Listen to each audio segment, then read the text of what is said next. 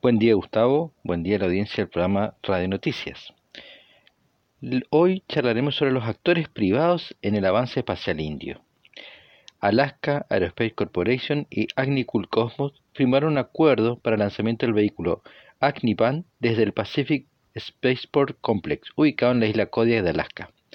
Y además, Skyroot Aerospace desarrolla un cohete que se puede ensamblar y lanzar en 24 horas para enviar pequeños satélites al espacio. Bien, vamos por el primer tema. Según un acuerdo firmado por Agnicool y Alaska Aerospace, trabajarán juntos para asegurar las aprobaciones regulatorias de la Administración Federal de la Aviación, la FAA, de Estados Unidos. Además, se deben definir las interfaces y los procedimientos del vehículo lanzamiento y el puerto espacial, para hacer un despegue de prueba que sería probable para el 2022. Agnikul Cosmos tiene sede en Chennai, India. Se incubó en el Instituto Indio de Tecnología Madras y construyen un pequeño cohete, el Agnivan, capaz de transportar hasta 100 kg de carga útil a órbitas terrestres bajas de hasta 700 km de altura. Con respecto a Skyroot eh, Aerospace, es una startup con sede en Hyderabad, fundada por ex científicos de la Agencia Espacial India, la ISRO.